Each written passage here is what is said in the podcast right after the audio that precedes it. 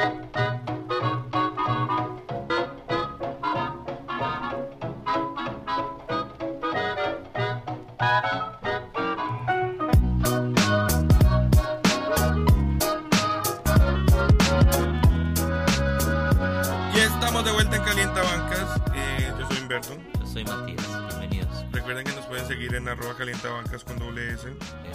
Twitter también nos pueden escuchar en donde quieran, en iTunes, en Stitcher, en Spotify. Y esta vez vamos a, en este episodio vamos a hablar de la conferencia este y, y es cómo vuelven todos los equipos. Porque faltan dos semanas para que empiece la temporada. Ya arrancó esto, ya está la pretemporada andando.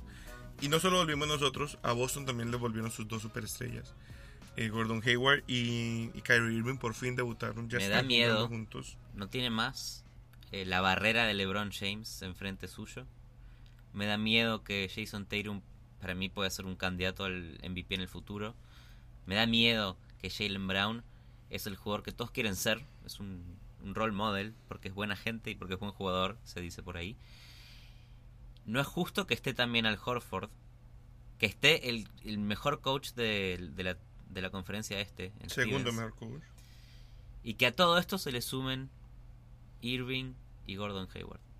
Sí, ya No eran un equipo que daba miedo. No es justo. Ya eran un equipo que daba miedo y no solo eso, es un equipo que está en desarrollo. O sea, ni siquiera hemos visto lo mejor del equipo. Porque Jalen Brown, Rozier y Tatum Scary Terry van a seguir mejorando. O sea, esto no es la, esto no es la cima para ellos. Ni siquiera físicamente, porque creo que todavía están muy jóvenes, van a seguir in- incluso creciendo. Horford mostró toda su capacidad en playoff. Él sí está en su mejor momento. Y como decís vos, vuelve Kyrie Irving, que es un eh, probablemente el segundo o tercer mejor point guard de la liga. Vuelve Gor- Gordon Hayward con todo lo que aporta. Que aunque juegue minutos restringidos, va a seguir dominando. Eh, interesante. Es interesante quién va a dominar la pelota. Porque a Tatum le gusta dominar la pelota. A Irving le gusta dominar la pelota. Y el sistema de Stevens se basa en no dominar la pelota. Yo creo que el tema es exacto, el balance, porque si algo vimos en este partido de pretemporada es la di- distribución de minutos equitativa. Y con eso también vimos distribución de puntos equitativa. O sea, todo el mundo está aportando y creo que eso va a ser la clave del balance. Y entre más playmakers tengan, van a tener la opción de que todos jueguen un poquito y que descansen y estén mejor para cuando los necesiten. Eh, eso sin hablar que van a tener a Kawhi de frente. Ese es su nuevo rival. Sí. Entonces, igual va a estar entretenido. Pero jugadores que puedan marcar a Kawhi en, en Boston. Tatum está muy. Eh, Es grandote, pero a Kawhi Leonard no, no sé si lo puede marcar. Es- Nunca hemos visto el matchup. No hemos visto a quién pueda marcar a. Kawhi. O sea, no recuerdo. Por otro lado, Kawhi puede marcar a todos. Sí. Eh, Sí, es un jugador indefendible, se transformó en un jugador indefendible, pero si tenés una defensa inteligente lo puedes bloquear igual, y eso sí lo puede hacer Stevens. eh, sí, ya hablaremos más a, más a profundidad de Kawhi. Pero lo que vimos que Marcus Morris hizo contra LeBron James, o sea, fue. Sí. O sea, la ¿Quién? forma en que lo Me- Me había defendieron. olvidado de la defensa de Morris a LeBron James. Entonces, y, y lo que vos decís, es, un- es una manera inteligente de defender los jugadores. No se trata simplemente de, de darle fuerza o de, o de empujar o de pararlo con fuerza. Es de, de ser inteligente en los movimientos, en las rotaciones. Y eso es algo para lo que Brad Stevens yo creo que sí está preparado. Llevaron en- lleva entrenando lleva enfrentándose al mejor jugador del, del mundo por como por tres años. Yo creo que ya aprendió. Son finalistas Son finalistas. de la NBA, ¿eh? No del este. Ah, ¿Le ganan a un Toronto de Kawhi, sí o no? deberían ganarle. Deberían ganarle. Pero no van a Le- ganarle. le- le- no, le ganan por profundidad Yo creo y que por ganarle. experiencia. Primero de todo, porque es un equipo que ya llegó a la final de la NBA. Sí. a llevar a la final del Este sin dos jugadores claves. Eso es Ujú. punto número uno. Toronto es un equipo nuevo. No sabes si con un técnico nuevo, si con una figura nueva y los mismos jugadores de rol vas a tener la misma máquina aceitada. Claro. Sí, es verdad. Eh, se fue Dwayne Casey, que es el mejor entrenador de la liga en este instante. Sí, se fue de Mar de Rosen que tiene sus problemas en playoffs, pero al mismo tiempo... A ver, es el jugador que ha metido más puntos en la historia de Toronto, de los. Raptors. Es el, el- Su número uno. insignia estrella, o sea, superó lo que Sí. hizo Bosch, que ya era bastante. Sí, y en el, y en el juego conoce cómo juegan los demás, conoce cómo juega Kyle Lowry, jugó con él años y años y años. Sí. Ahora está llegando Kawhi y pasando a Toronto, eh, es un equipo muy diferente. Esa es la conclusión. El tema con DeRozan y obviamente al, al GM de, de los Raptors se le, se le dio mucho palo, se le tiró mucho, mucho en contra por haber obviamente traicionado la confianza de sus fans. Pero también cuando lo ves desde su perspectiva, fueron años y años de esperar un, un desarrollo en los playoffs que nunca llegó, porque por algún motivo el éxito que él tenía en la temporada regular no se replicaba en los playoffs. Él y Dwayne Casey, ambos, o sea, como en conjunto, como en combo. Sí. Y eso es lo que yo creo que el GM dijo, ok, hay que hacer algo drástico. Y si te vas a deshacer de tu superestrella adorado de toda la vida, lo mejor que puede hacer es traer al que puede ser el mejor jugador de la liga en este instante si vuelve saludable y si vuelve como se fue. Kawhi Leonard es el mejor defensor de la NBA en perímetro. Claro. Te cambia los partidos en los momentos más importantes. Y al mismo tiempo es un jugador que te puede meter puntos de donde quiera. Sí. En cualquier contexto, en cualquier momento del partido, siendo playoffs o no playoffs, contra cualquier defensor. Van a sacrificar un poquito en asistencias, pero para eso es que está ahí Lowry, que también puede O sea, tiene que subir un poco su rol también como point guard. Tiene que también Y va a estar esa- más abierto también. Va a estar más abierto También. porque Kawhi le va a abrir la cancha. Entonces espera que mejoren su tiro, pero eso tiene que también verse en Lowry. O sea, Lowry tiene que empezar a tirar mejor. Eso va a ser muy importante. Es muy importante también que Kawhi venga motivado porque sabíamos que Toronto no era su primera opción para querer irse. Entonces, eso- este primer año es trascendental, Se puede obviamente, querer ir también. fácilmente, como pasó con Boogie. Vos Eh. ves a, a Toronto en, en mitad de temporada intentando arrancar bien, pero con varios partidos perdidos y queriendo hacer trades en el deadline de desesperación. No, yo creo que el equipo puede llegar, o sea, la clave también va a ser ese principio de temporada porque van a tener una presión mediática, Por eso, si les va mal, si, le- si les va irregular, se pueden empezar a desesperar. claro. Porque quién sabe lo que va a querer hacer Kawhi Leonard si el equipo es irregular. Si no se prueba a sí mismo que es un equipo con el que puede llegar a la final de la NBA. Sí. Eh, y es un técnico nuevo, está un contexto completamente nuevo en Toronto. Mucho es mobile, o sea, no han reemplazado a Poro que se fue, entonces asumimos que van a, a usar mucho más a Ibaka y hacia Cam. También es un técnico nuevo, entonces le toca venir a... Eso es lo bueno también, de que no hay nada preestablecido, no hay un sistema al que tenga que adherirse, sino que van a venir a construir algo todos. Entonces, desde ese punto de vista van a tener la opción de construir la química y no- obviamente va a llegar esta, va a haber esta tensión de, oh, vos fuiste el culpable que se fuera de Rosen, que es casi el mejor amigo de Lowry. O sea, O sea, ahí va a haber un- una tensión que van a tener que solucionar al principio. Si logran pasar ese bache, los veo llegando a finales de conferencia con Boston o con el Heat fácilmente. a nivel talento es Filadelfia o Toronto el, el finalista con Boston. Creo que en- No escuché eso, porque creo que te saltaste al Heat. pero no creo que se le complique en el este, en un este completamente devastado después de la salida de LeBron. No creo que se les, se les complique tanto en llegar a los playoffs y avanzar en los playoffs, pero sí van a tener irregularidad. Es lo más probable y lo más normal que pase. Lo bueno es eso, que las finales de conferencia en el este ahorita están abiertos sin LeBron y como puede ser Filadelfia, puede ser Toronto, puede ser Miami, puede ser incluso un Indiana Pacers, o sea, no, no sabemos qué pueda pasar y eso es lo bonito del básquet. Indiana Pacers en, No en la sabemos. final del este. No sabemos. Lo que sí es que eh, Filadelfia volvió eh, casi que con su núcleo intacto. Trajeron a, a la- a Winslow Chandler y a Muscala. Eh, tienen un rookie, Jonah Bowden, que puede también añadirles. Básicamente, el equipo se mantiene y de lo que Pero están esperando le agregan a Fultz. le agregan no solo a Fultz, sino a Fultz con su tiro recuperado. Entonces, Primer Esa pick del draft, clave. no nos olvidemos, ¿eh? sí, Primer pick del draft. a ver si ahora sí muestra lo que tiene. Vimos que Fultz al final de temporada estaba mejorando y estaba jugando un poco más, un poco mejor y un poco más eh, Con confianza. aceitado, exacto. Sí. Entonces, esa dupla de Ben Simmons con él, creo que si se complementan como estaba planeado que se complementa, complementaran, son letales. Si asumimos que este trío de cristal se mantiene intacto y perfecto y saludable, son una amenaza para todos. Es un trío de cristal porque tanto Fultz como Embiid como Simmons han tenido un historial de lesiones complicadas. Sí. Eh, particularmente en su primer año en Filadelfia. La- la táctica de Filadelfia es no permitir que tu novato juegue el primer año. Hay teorías conspirativas que hablan de que es algo a propósito para que se desarrollen bien y no tengan la presión del partido, pero sí eh, al nivel de entrenamiento de las instalaciones de la NBA. Pero eh, rumores, rumores de Filadelfia. Por eso es que vencimos. No es un rookie, pero bueno, sigamos. Eh, ah, como decíamos, Indiana Pacers sigue siendo un equipo amenazante. O sea, lo que vimos que hicieron contra LeBron James, llevándolo a siete partidos en los final, en, en- Qué miedo tenía LeBron. Estaba cagado el susto.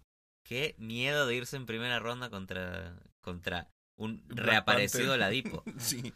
Entonces, es un equipo que tiene todas las piezas, pero va a, va a depender mucho de, uno, que Oladipo se mantenga. Si se mantiene, están bien. Pero se espera que siga creciendo, ¿no? Es un jugador que todavía tiene más techo. Sí. Y defensivamente va a depender de qué va a, qué va a pasar con Turner.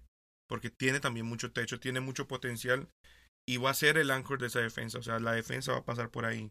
Entonces, es un equipo que funciona bien y tienen todo para seguir mejorando. Lo que a mí me, me parece que estamos todos ignorando es que llega Tyreek Evans a ese equipo. ¿Quién es Tyreek Evans? Tyreek Evans tiene una gran ventaja y un gran problema. La gran ventaja es que es un playmaker, hace jugar a todo el equipo. Por eso lo, eh, pu- puede ser el base titular del equipo aunque tenga la altura de defender a un small forward, un 3, Ujú. de cualquier otro. Pero toma muy malos tiros. Upa. No tiene buen tiro y decide tomar muy malos tiros muy seguido. Lo que me parece que sí va a funcionar esta vez con él es que tiene Oladipo para hacer eso. No necesita él tomar el control del tiro de- del perímetro. Si tiene un Oladipo al lado, puede depender de él y concentrarse más en, ok, repartamos. Está Bogdanovich, está Oladipo, está Tadius Young, está Miles Turner. ¿A quién, lo- a quién encuentro libre? No olvidemos de, de Sabonis, que también tuvo un muy buen año el año pasado. Entonces tiene muy buenas piezas. Sí, yo creo que estos cuatro equipos que mencionamos son los que probablemente lleguen más lejos. Eh, la verdad es que Indiana no ha tenido grandes incorporaciones. Tyreek Evans es un jugador de pegamento que, que va a hacer al, al equipo ser un poco más funcional, pero no es la diferencia tampoco. Eso es lo que está en papel. Obviamente todo puede pasar. Porque también está la incógnita de los Milwaukee Bucks. O sea, un equipo que tiene al que puede ser el, el mejor jugador del futuro. Se fue Jabari Parker, que era uno de sus principales jugadores. Entonces, hay que ver cómo usan ese atleticismo y, es, y esa, esa, eso físico que tienen para, para complementar la única parte que les ha fallado, que es la defensa. Sí. Un equipo que ha estado muy bien ofensivamente, que es un equipo diferente, que tiene un unicornio rodeado de buenos jugadores, pero que defensivamente no han mostrado todo su potencial. Bueno, llega algo, la mayor incorporación de los Bucks esta, para esta temporada, que es su director técnico, que es Mike Badenhauser, es, eh, ex eh, asistente de Popovich, y no nos olvidemos que cuando los Atlanta Hawks eran un equipo serio, con Tig, con Horford, con Mislap, el coach era Badenhauser, Sí. que se había ido de San Antonio eh, para transformarse en head coach y le había ido muy bien. Y el equipo era un, un- modelo del San Antonio campeón del 2014. Era una copia del sistema. Y lo que estábamos leyendo hoy es que tiene al equipo entero entrenando triples. Al 100% de los jugadores del plantel están tirando triples. Está ahí Giannis desarrollando su tiro. Lo tiene a John Henson desarrollando su tiro. Quiere que todos puedan tirar triples, pero de un lugar en particular. Quiere que tiren del, del corner, corner threes. Determinó que es el triple, se sabe, es el triple más corto y es el más eficiente. ¿Ok? ¿Por qué no hacemos más de eso? Es el próximo paso. Wow. La evolución del básquet es que todos tiren corner threes todo el tiempo. El próximo paso en volver la NBA aburrida. Lo que sí es cierto es que también trae jugadores que se espera que también eh, aporten en ese three point shot. Trae a Ilasova, que jugó muy bien con Filadelfia. Y trae a De Vicenzo y a Brook López, que pueden, pueden también tirar. Entonces, por ese lado hay que ver cómo evoluciona Giannis rodeado de tiradores. Pero Giannis también tiene que mejorar su tiro, que es luego lo que está trabajando en este instante. Entonces, mucho potencial, como todos los años. Hay que ver qué pasa. Pero con un buen coach. Lo interesante claro, es que la escuela de Popovich creciendo. es muy interesante ver a Giannis con la escuela de Popovich. Porque Giannis hasta ahora demostró que eh, toma el control de los partidos a base de, de, de heroísmo, Sí. de fuerza. Ahora va a tener que jugar un juego mucho más inteligente. Va a tener que estar ahí para entregar la pelota a otro y que le vuelva en otro lugar. No se sabe cómo, cómo puede funcionar el experimento. Quizás Giannis necesite ser libre para jugar bien. Claro. Necesitan que Middleton tome ese siguiente paso también en su desarrollo y Brogdon, Brogdon, ¿eh? No nos olvidemos de Rookie. claro. Rookie Sí, Forever. claro. Rookie Forever. Los Wizards, ¿qué te parece? Una novela. Los, los Wizards tienen una novela, o sea, se deshicieron de un centro que es Martin Gordat porque tuvo problemas de química eh, en los playoffs con, con John Wall. Y trajeron a un jugador que se rumorea que tiene la peor química de la NBA con cualquier, con cualquier camerino. Lo dicen las malas lenguas, eh, pero Dwight Howard, cada vez que fue a un, a un equipo diferente, lo empeoró. Entonces salen de un centro con problemas de química y traen un centro con problemas de químico. Es un equipo con, siempre va a tener mucho potencial porque tiene a John Wall, que es un jugador con- de mucha clase. Eh, lo defiendo, lo defenderé siempre.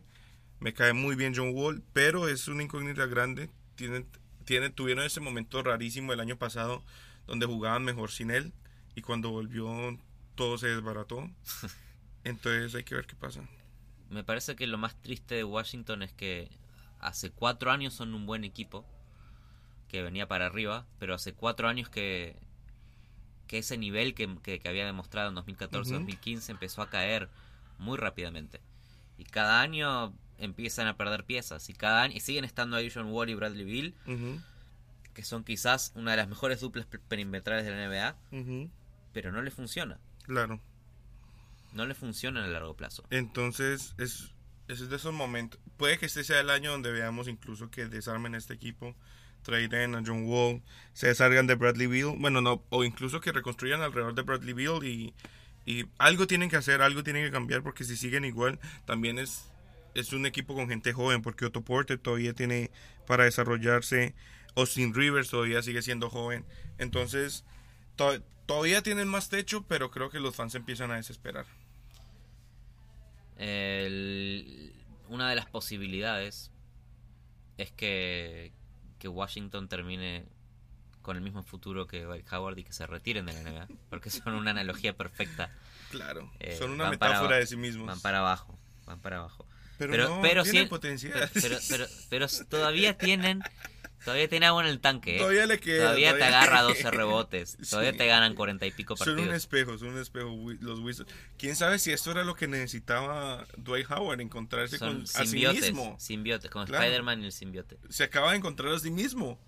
Wow. Esto es bello, esto es un momento bello en la NBA. ¿no? O sea, a veces los equipos te encuentran y a veces el, encuentro, el equipo te encuentra a ti. Bien por Dwight Howard y su mediocridad. Bien Washington. Va directo, va directo a quedar fuera de los playoffs por un partido. Los queremos. Los queremos Y en otro equipo, otro equipo que, que Otra para- incógnita. ¿Te das cuenta que el- el- hay equipos que entrarían a los playoffs en el este que no son buenos equipos? Y que serían un chiste en el oeste. O sea, un que es chiste en como- el oeste. Claro. Eh, los Detroit Pistons que son los Clippers hoy en día del oeste, del este. Clippers, son un equipo armado para jugar al básquet en el 2003. Sí, como sí contra el, está muy bien para jugar contra Allen Iverson. Está muy bien. Eh, no tiene grandes tiradores. Depende pura y exclusivamente de Blake Griffin y de Andre Drummond. Que la verdad ninguno de los dos tiene consistencia para tirar de tres. Traen a Dwayne Casey, que es el mejor entrenador de la liga. Entonces espera que traiga un sistema más organizado. Viene un jugador como José Calderón, que tiene mucha experiencia. Viene el desastre de Sasa Pachulia. Entonces le vuelven eso un poquito de los Bad Boy Pistons. Un poquito, un poquito. Por favor, no faltes el respeto. No mentiras. Los Bad Boy Pistons con, con Blake Griffin y Andre Drummond. Por ¿Y favor. Sasa Pachulia? Sasa Pachulia es un, es un sicario, sicario Pachulia. pero no, no va a jugar muchos minutos tampoco, Sasa. Sí. ¿eh? Bueno, quién sabe, Dwayne Casey le gustan las formaciones tradicionales y quizás juegue 20 minutos por partido. Porque este equipo va para Sí. que tanqueen, por favor. tienen el potencial de replicar a pequeña escala lo que hizo los Pelicans el año pasado con sus dos grandes y un point guard. Eh, con eh, Reggie Jackson, Blake Griffin y Andrew Drummond. Andrew Drummond sigue mejorando su, su tiro. Ojalá Blake Griffin lo siga en esto. Si siguen mejorando, es un equipo interesante que puede ahí hacer bulla eh, y meterse a los playoffs. Me gusta que seas optimista, Siempre, siempre. pero no, No va a pasar. a, a Detroit la verdad no le veo un buen panorama. Pero este es tu momento.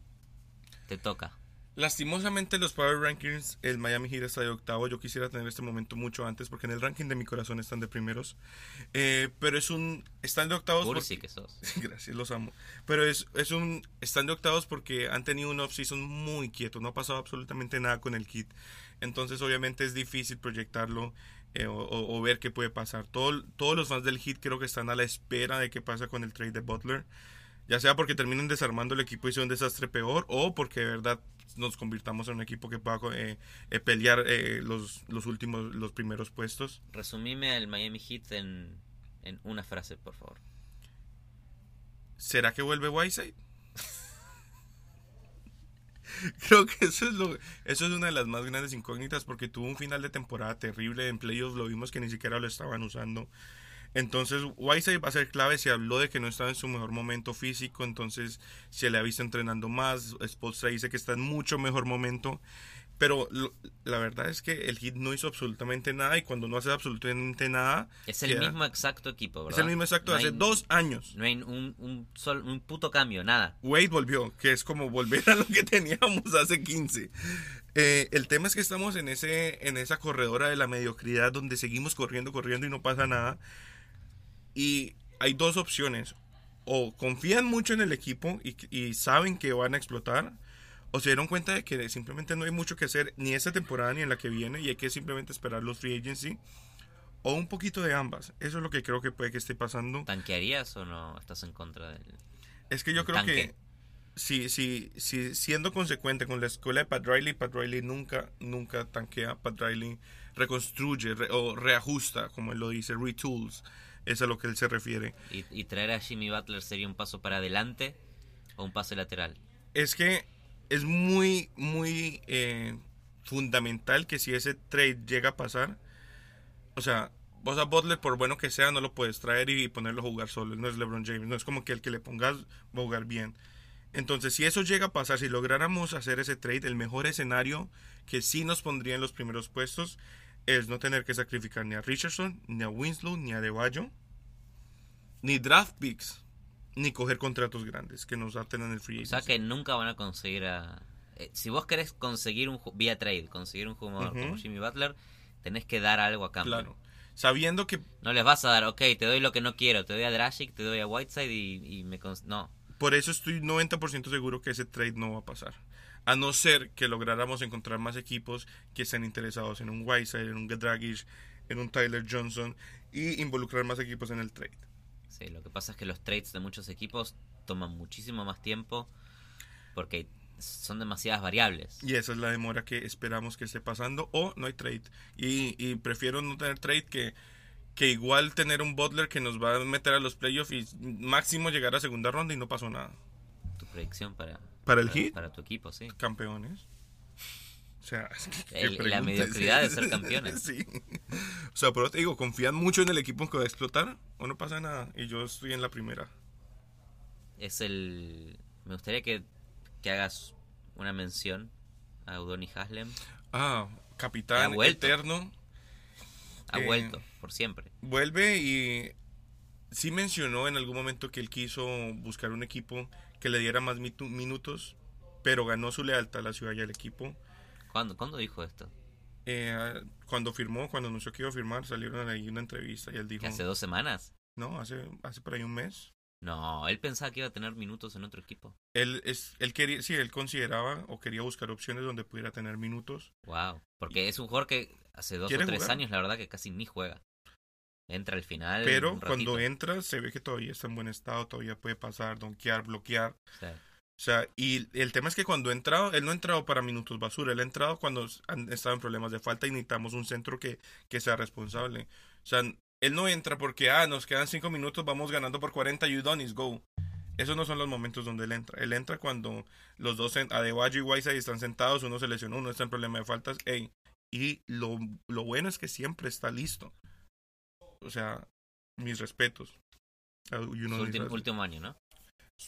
Vamos a ver, porque con ese rol disminuido que él tiene, o sea, sabemos que el de Wade va a ser su último año, empieza su Farewell Tour, que para mí es loquísimo que LeBron que empezó con él esté encargado de revivir una franquicia icónica y Wade que empezó con él esté anunciando su gira de retiro. Eh, Udonis Haslin puede seguir incluso en ese rol, rol reducido casi de entrenador en la cancha y como empezar a transicionar a volverse assistant coach o algo así. Eso es lo que yo. Por eso creería que de pronto no es su última. ¿Te gustaría Udonis Haslem coach? Sí, 2020? 100%, 100%.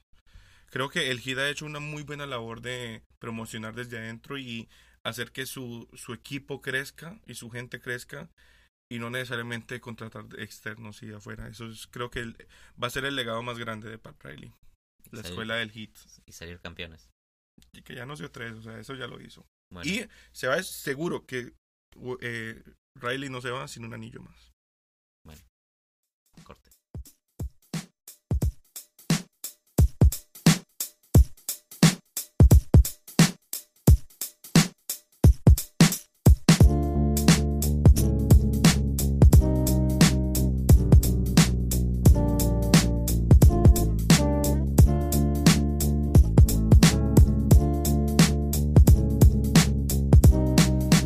Seguimos, seguimos hablando de un equipo que el año pasado hablamos al principio, esta vez hablamos en la segunda mitad, porque ya no es de los buenos. Diga lo que diga Tristan Cleveland, Thompson. Cleveland Cavaliers. No es la primera vez que sienten esta sensación. Quizás ahora les haya dolido muchísimo menos el hecho de perder a LeBron James. Porque acá tienen un anillo. Claro. Tienen, un, tienen un trofeo. Tienen un banner.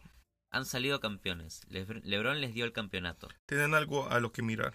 Sí. Por lo tanto, esa obsesión de necesitar salir campeones, quizás la hayan perdido. ¿Por qué? Porque los movimientos que hicieron este verano, los Cavaliers, fueron más de intentar seguir manteniéndose como un equipo competitivo, que eso es algo que le gusta mucho hacer a Pat Riley, que eso es algo que le gusta mucho hacer a Stan Gundy, y ahora lo quieren aplicar ellos. Quieren no ser el chiste de la conferencia este. Extienden a Kevin Love, es un equipo muy raro, porque cuando vos ves cómo está, cómo está conformado, quedaron muchas muchos jugadores veteranos que estaban en Cleveland por buscar un anillo. Men, yo no entiendo. Si, si de verdad vos estás en esa mentalidad de ganar ahora, o sea, si ellos dijeron seguimos siendo fuertes y perdieron a su mejor jugador y lo único que trajeron es a Colin Sexton, ¿qué, qué payasada intentan hacer? O sea, ¿en serio? O sea, ¿de qué estás hablando? ¿De qué estás hablando Tristan Thompson cuando él dice que él es la mayor amenaza en el este? ¿De qué está hablando? Pero dales chances. Cuando perdieron a LeBron por primera vez, draftearon a Kyrie Irving. Es otro general manager, pero draftearon a Kyrie Irving. Consiguieron el draft de Wiggins que les, que les dio a cambio a, a Kevin Love. Claro, pero sabían, o sea, cuando en ese instante cuando se va LeBron James, ellos sabían que iban a tanquear y que iban a hacerle el peor equipo por cuatro años. En este instante ellos creen que pueden hacer algo. Eso no es lo mismo. No es lo mismo. Y el equipo es muy raro porque está George Hill que lo trajeron para hacer el playmaker Dios de LeBron. mío. Está J.R. Smith que Dios tenía el propósito de anotar puntos cuando LeBron no, po- no podía. Kyle Korver para tirar Dios triples. mío. Larry Nance, que pobre, eh, salió de Los Ángeles para, para jugar con LeBron un par de meses. Ahora es el reemplazo de LeBron. Bueno. y Tristan Thompson. Y después está Colin Dios Sexton. mío. Está Colin Sexton. Que fue el octavo pick del draft. Tuvo un muy buen Summer League. Que promedió 20 puntos por partido. Y dales una chance. No, Donovan, Mitchell, chance, Donovan Mitchell, ¿quién era antes de que empiece la temporada? Y agarró a Utah y lo llevó a los playoffs. Si Colin Sexton mantiene un buen nivel y sorprende, ¿por qué no pueden llegar a los playoffs? No, o sea, incluso cuando llegó Kyrie Irving siendo la revelación que era por ser un number one pick, seguían siendo el último equipo de la liga. Pero no tenían plantel. Acá tienen un plantel y pueden... ¿Qué, qué era Utah? Viejo y en declive. ¿Qué era Utah? Un equipo de jóvenes. Donovan Mitchell apareció de la nada. ¿Por qué no puede aparecer un Colin Sexton y hacer ruido? Bueno, pero hicieron el trade de Ricky Rubio, y, o sea, movieron más cosas, apareció también eh, eh, Rudy Gobert. No es lo mismo. No es lo mismo a tener a, a un viejo como Kyle Korver, a un inútil como J.R. Smith y a George Hill que a veces aparece. Yo creo que hay piezas que ellos van a terminar moviendo acercándose al trade deadline. Piezas como estas pueden ser J.R. Smith, Kyle Korver, son jugadores valiosos para equipos que buscan un poquito más en los playoffs. Sí, yo, te yo creo que tienen que enviar a Kevin Love a los Warriors. Yo creo que Kevin Love es parte de esto. Kevin Love, Knox son parte de esto y tienen piezas como J.R. Smith, como Kyle Korver, como Tristan Thompson que se pueden ir por piezas jóvenes. Si Kevin Love vuelve a su estado de Minnesota, que era su mejor estado, igual no va a pasar Bueno, nada. estaban los rumores de Jimmy Butler llegando a Cleveland también. Que eso, la verdad, taparía a Colin Sexton y, y mete a Cleveland en un quinto sexto puesto del este, Claro. que tampoco es la diferencia. Los Charlotte Hornets, el equipo de Michael Jordan. Se le fue tristemente Dwight Howard, Creo que eso no tiene nada de malo. pero llegó un centro que a mí me cae muy bien, que es Bismack Biyombo. Me cae muy bien. Bismarck Biombo. Puedes hablar de jugadores, yo quiero hablar de James Borrego. Te otro, asistente de La escuela de Popovich. Popovich La escuela de creciendo. Popovich. Se robó a Tony Parker, lo trajo y va a ser de, de Charlotte que se robó. Eso es como que vos contrates a alguien y te roba el computador de la empresa. O sea, este tipo de robó algo de donde trabajaba. Eso no está bien. Bueno, pero para Tony Parker también es una oportunidad de llegar a un lugar en donde tenga un poco más de minutos. Ahora es finalmente, Charlotte estuvo años y años buscando un base suplente de Kemba. Nunca tuvieron un buen base Y suplente. esto es ahora consiguieron. suplente. Es un- él puede tranquilamente ser uno de los mejores suplentes de la NBA. Nicolas Batum. Terry. Nic- sí, Nicolas Batum siempre me ha caído muy bien. Cody Seller, para nada, pero está bien. No es un equipo que te guste. No, no va a pasar mucho con este equipo. Me parece que el sistema de, de Popovich por Borrego, porque a ver cómo él lo interpreta, cada Claro. técnico es su propia persona, Puede que siempre odiara el sistema de Popovich. pues ahí se revele. Pero creo que lo que sobra en este equipo es Kemba. Porque... What? What? What? What? No, me parece que Kemba Walker no es el tipo de jugador que, que la verdad siga demostrando progreso y que si realmente quieren pensar a futuro en una temporada, en una conferencia este vacía, pueden tradear a Kemba Walker por algo que les sirva más hoy. Puede De ser. nuevo, Kemba Walker tampoco va a ser algo muy difícil de conseguir para otros equipos. No. Un equipo que esté peleando playoffs lo, lo puede agregar como pieza clave de, de la banca. Yo no sé, pero para mí, para mí Charlotte es una incógnita completa. Puede sí. entrar a los playoffs o ser el peor de enero. No, yo no creo que entren en los playoffs. O sea, ese puede ser el último de lo- del draft o puede ser octavo, noveno. No, perdón, octavo, no, noveno, décimo, algo así. ¿Qué pasa con los Nets? Los Brooklyn Nets han salido de, de esa época, eh, de esa época maldita, Los- y se generaron solos. Los Brooklyn Nets apagaron el play y pusieron el NBA 2K en el modo más difícil. Sí, O sea, lo más difícil, lo más difícil. Nunca se sabe lo que estuvieron pensando cuando estaba Jay-Z involucrado en las decisiones, pero trajeron a Paul Pierce, trajeron a Garnett, que venían ya de, de- de haber declinado en Boston, y, y de- se desquitaron de todos sus draft picks. Tuvieron décadas y años y siglos sin draftear jugadores en primera ronda. Por primera vez en muchísimos años, desde el 2013, eh, antes del Mundial de Brasil, que los Brooklyn Nets tienen un pick de primera ronda propio. Por primera vez tienen un muy buen espacio eh, de cap para firmar jugadores en la eh, de free agents. Y aparte de eso, tienen una pieza interesante en D'Angelo Russell, que puede seguir progresando o puede ser una pieza para cambiar. Estuvo muy lesionado las- la- el año pasado. También hay que hablar de que el front office creo que también es de la escuela de Popovich. Si no me acuerdo, hay alguien ahí que también salió de San Antonio. Entonces, están en buenas manos y creo que reconstruyeron todas sus las facilidades que tienen. Entonces, eh, no sé, es un equipo, es un equipo que me deja muchas dudas. Creo que van a seguir reconstruyendo por lo menos por cinco años más. Porque ¿qué vas a hacer con Dinwiddie? Y con Lavert tuvo una buena temporada también. Jared Allen, no para nada.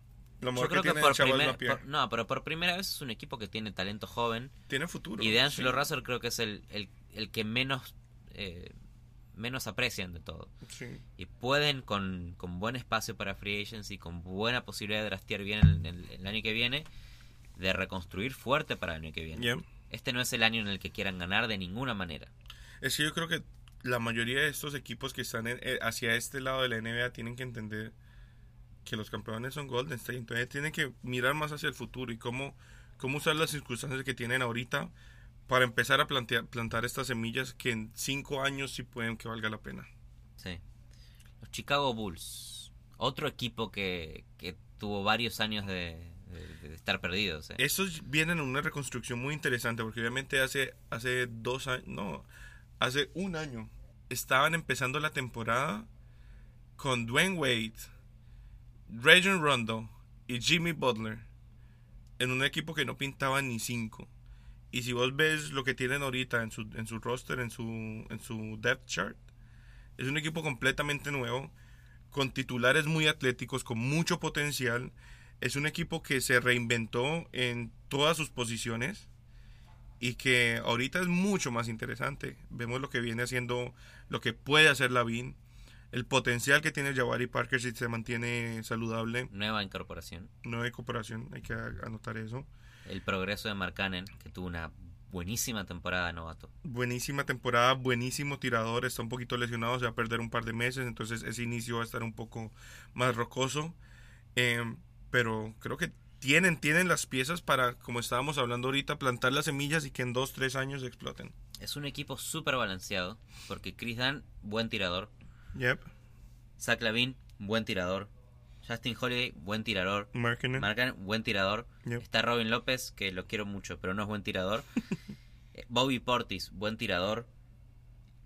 Hay muchas piezas para que Hoiberg arme un equipo con una identidad completamente diferente a la que quiso hacer con, Claro. con, con la, con el retorno de Derrick Rose, con la llegada de Wade, Claro. con el año de Rondo, con Jimmy Butler, que nunca, nunca terminó de coincidir. Este es un nuevo Chicago, es un Chicago mucho más joven.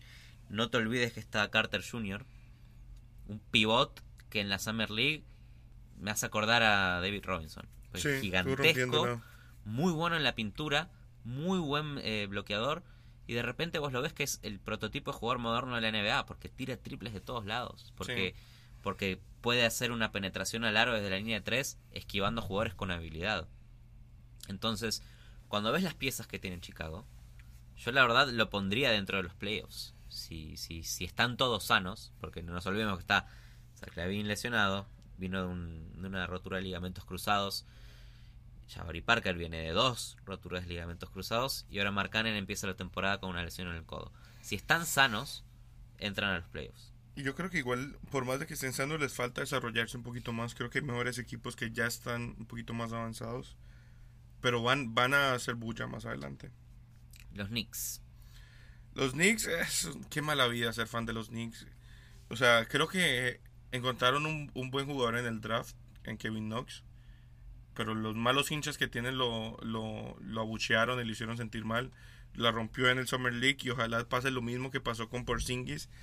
Eh, llega Fitzdale, que viene con una escuela un poco más seria, un poco más de, de esta escuela del hit, de defender bien, de cumplir en las rotaciones, eh, derrotar un poquito más el balón.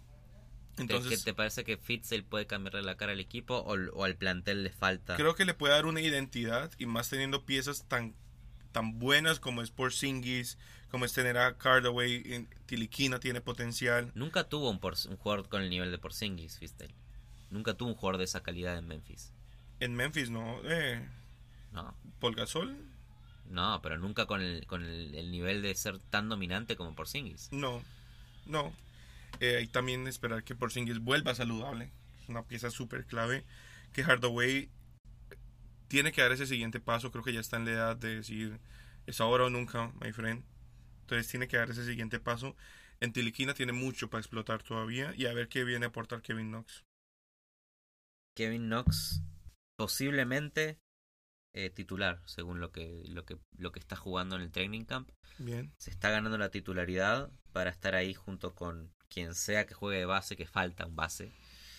Eh, puede que sea Tiliquina, está muy crudo. Puede que sea Trey Burke, que está muy crudo. Pero pa- para acompañar a Hardaway estaría ahí Knox. Cerrando con, con Porzingis y Canter. No hay que olvidarse que tienen re- jugadores responsables como Mudiay y Cornely. O sea, esos jugadores son importantes y son responsables. Y creo que todavía tienen por ahí a Joaquín Noah. Dos puntos, dos rebotes, una asistencia. Eso es lo que temporada Sí. Está muy bien. Es como Joaquim Noah, no te olvides que fue defensor del año. Hace Ujú. muy poquito tiempo. Ujú, No des- menosprecies a Shaquem Noah, Ujú. por favor. Nunca. A quien tampoco podemos despreciar es a los Orlando Magic. Es un equipo con mucha historia. Mucha historia tiene porque han llegado a finales, eh, le han dado a la liga jugadores importantes como Shaquille O'Neal, como, como la novela de Dwight Howard. Siempre los pierden contra el equipo de Los Ángeles. Sí.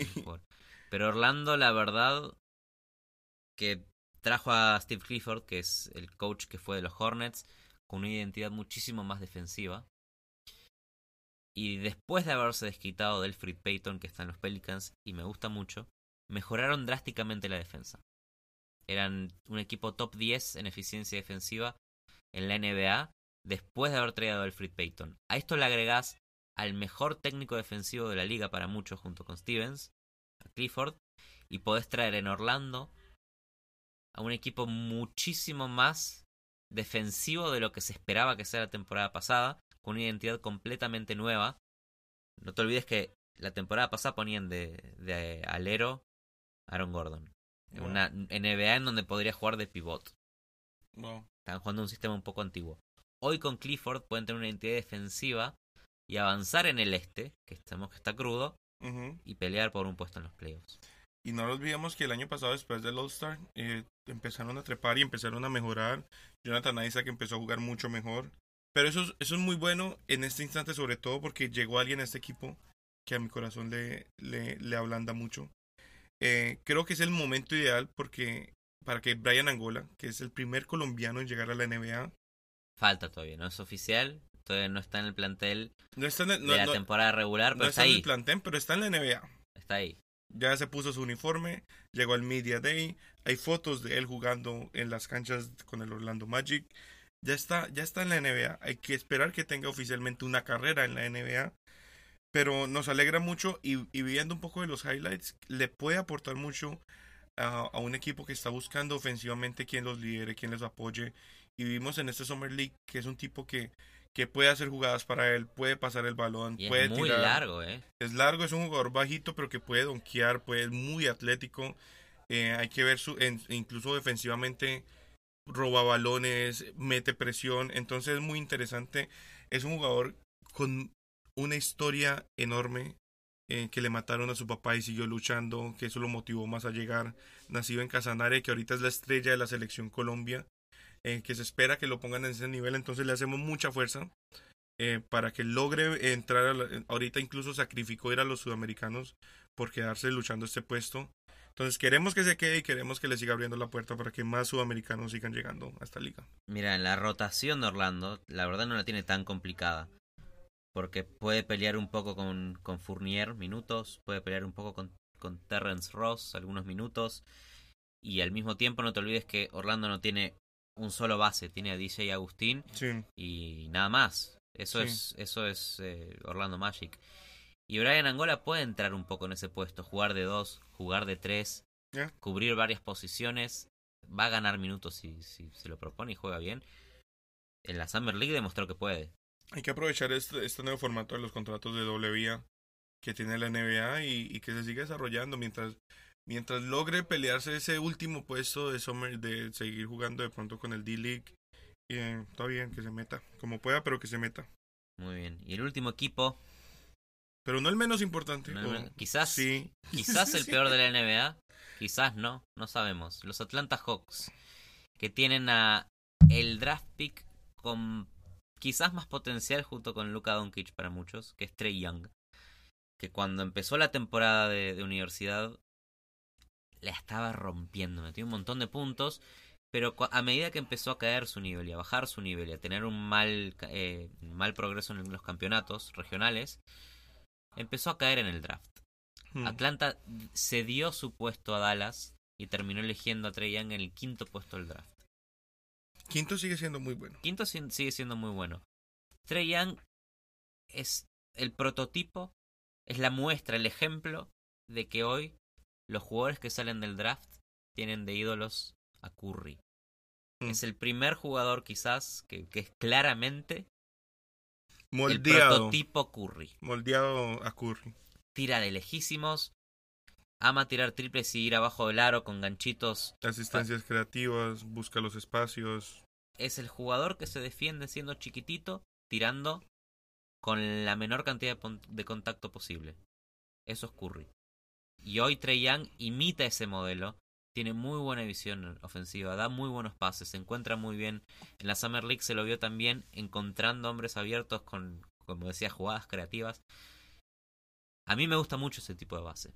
A mí me cae muy bien. Hay gente que puede pensar que es mejor o peor basado en sus estándares de lo que sea.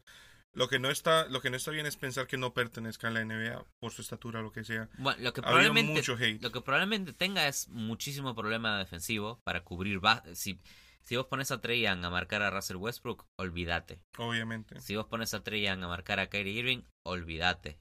Pero puede cubrir a, no puede cubrir a Curry tampoco. A Curry, olvídate. No, no, no está preparado. Primero tiene la inteligencia defensiva y tampoco tiene el físico. Creo que en el, en el espacio defensivo es en el que más le va a costar Sí. ajustarse porque tirar triples y invocarlos con consistencia lo demostró que lo puede hacer en la Summer League. Que es un, po- un poco el modelo de Isaiah Thomas también. Es un poco el modelo de Thomas, sí. Y el- a partir de esto es que el equipo se forma, con él y con John Collins, que tuvo una muy buena temporada eh, de novato, que era una máquina de hacer dobles dobles, en, un tramo cerca del All-Star Game, la, rompía, la rompía. Doble doble toda la noche, novato, en uno de los peores equipos de la NBA. Nadie se enteraba de él. Pero es una pieza muy clave hacia futuro. Y creo que lo, lo más triste de, de los Atlanta Hawks es que nadie habla de Jeremy Lin. ¿Por qué nadie habla de Jeremy Lin? El Insanity sigue existiendo. Viene una lesión, se, lesionó el primer partido de la temporada pasada. Pobre Lin. Todos nos olvidamos de él, pero nosotros no nos olvidamos de él. Sigue y por eso acá dan- venimos a traer el rato, la sección, la Jeremy sección Lin. Linsanity, que, que merece un, un espacio en este ¿Qué ha programa. pasado con Jeremy Lin? ¿Sigue, sigue entrenando? ¿Sigue Jeremy Lin sigue entrenando, entrenó desde el día que se lesionó. Como siempre, es un autodidacta. Es, un, es una máquina de entrenar. Y es una máquina porque en cualquier momento puede volver a transformarse, uno nunca sabe. Sí, y Eh, y volver a su modo leyenda. Cuando él estaba en los Knicks con Mike D'Antoni, el, el- el momento boom de Mm. Jeremy Lin. Y después de eso, Jeremy Lin desapareció. Pasó de equipo a equipo, volvió a Brooklyn, se fue a Charlotte, estuvo dando vueltas por la NBA. Hoy cae en Atlanta y nosotros lo recordamos como el jugador más único en un rango de dos semanas. Te apoyamos, Jeremy Lin. Te hacemos fuerza. Te apoyamos, Jeremy Lin. Y eso fue el este. ¿Quién gana? Eh, el este de Boston gana el este. Ok, yo quiero que gane Kawhi. ¿Vos querés que gane Kawhi? ¿Querés que gane Kawhi o crees que gane Kawhi? No, quiero que gane el Heat, pero entre esos dos, entre Boston o Toronto, ah. ¿te gusta más eh, Toronto? Te, gu- te- te gustaría más que gane Toronto que Boston? Sí. ¿Por qué? Eh, me gustan esas historias controversiales y que... Que el villano Claro, triunfe. No que el villano triunfe, pero es como... Es como un- sería un final feliz a una novela que fue bien tormentosa para Kawhi. ¿Querés que la gente se vuelva a enamorar de Kawhi? Sí. ¿Querés que, que sea Me, la figura que todos me recordamos? sentí muy mal cuando se burlaban de él por su risa. Como que él por fin está mostrando quién es. Y lo hicimos sentir como un pedazo de... Popó. Pero más allá de eso, me parece que a mí me va a costar mucho eh, empezar a, a quererlo de nuevo. Porque la, si bien nunca nosotros vamos a saber qué es lo que realmente pasó con San Antonio, yo no dudo que San Antonio quiera hacer algo con malas intenciones. No nos olvidemos que todo, es, todo este problema que hubo también terminó con la salida de Tony Parker. Entonces yo creo que son problemas que van más allá de simplemente Kawhi. Sí. Y bueno, Ese es- fue nuestro episodio. Eso fue la cobertura del este. El, el- Volveremos, volveremos. El Heat volverá a salir campeón en el 2024 con Kevin Knox, la nueva incorporación del Free Agency. La próxima vez que nos escuchen vamos a cubrir el oeste porque ya empieza la, la temporada. Empezó la pretemporada, ya estamos viendo Ya, ya volvió. ya. Esto ya volvió. ¿Dónde nos pueden seguir? Síganos en arroba calientabancas con doble S en Twitter. Eh, suscríbanse en todos los sitios donde pueden suscribirse, en iTunes, en Spotify, en Deezer. en- no está en Pandora, pero algún día. Y mándenle esto a Brian Angola. Taguen a Brian Angola, te queremos, Brian. Be- Brian, Be- Brian, vamos, Casanare. Ese fue un mensaje para Brian Angola. Bueno, Nos veremos Gracias. próximamente. Muchas gracias. Adiós.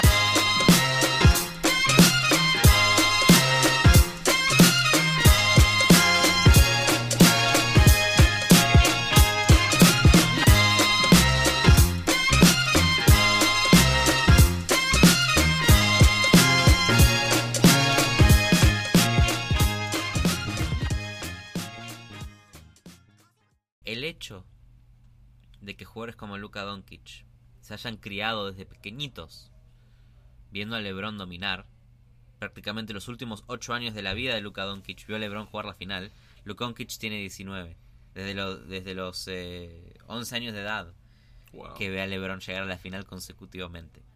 Entonces, ¿cómo no esperás que esta generación, la nueva generación de jugadores unicornio que creció viendo a LeBron, no sean unicornios por el hecho de quererlo imitar? El jugador polifuncional, el Desde los unicornio, cuatro años. es un invento de LeBron.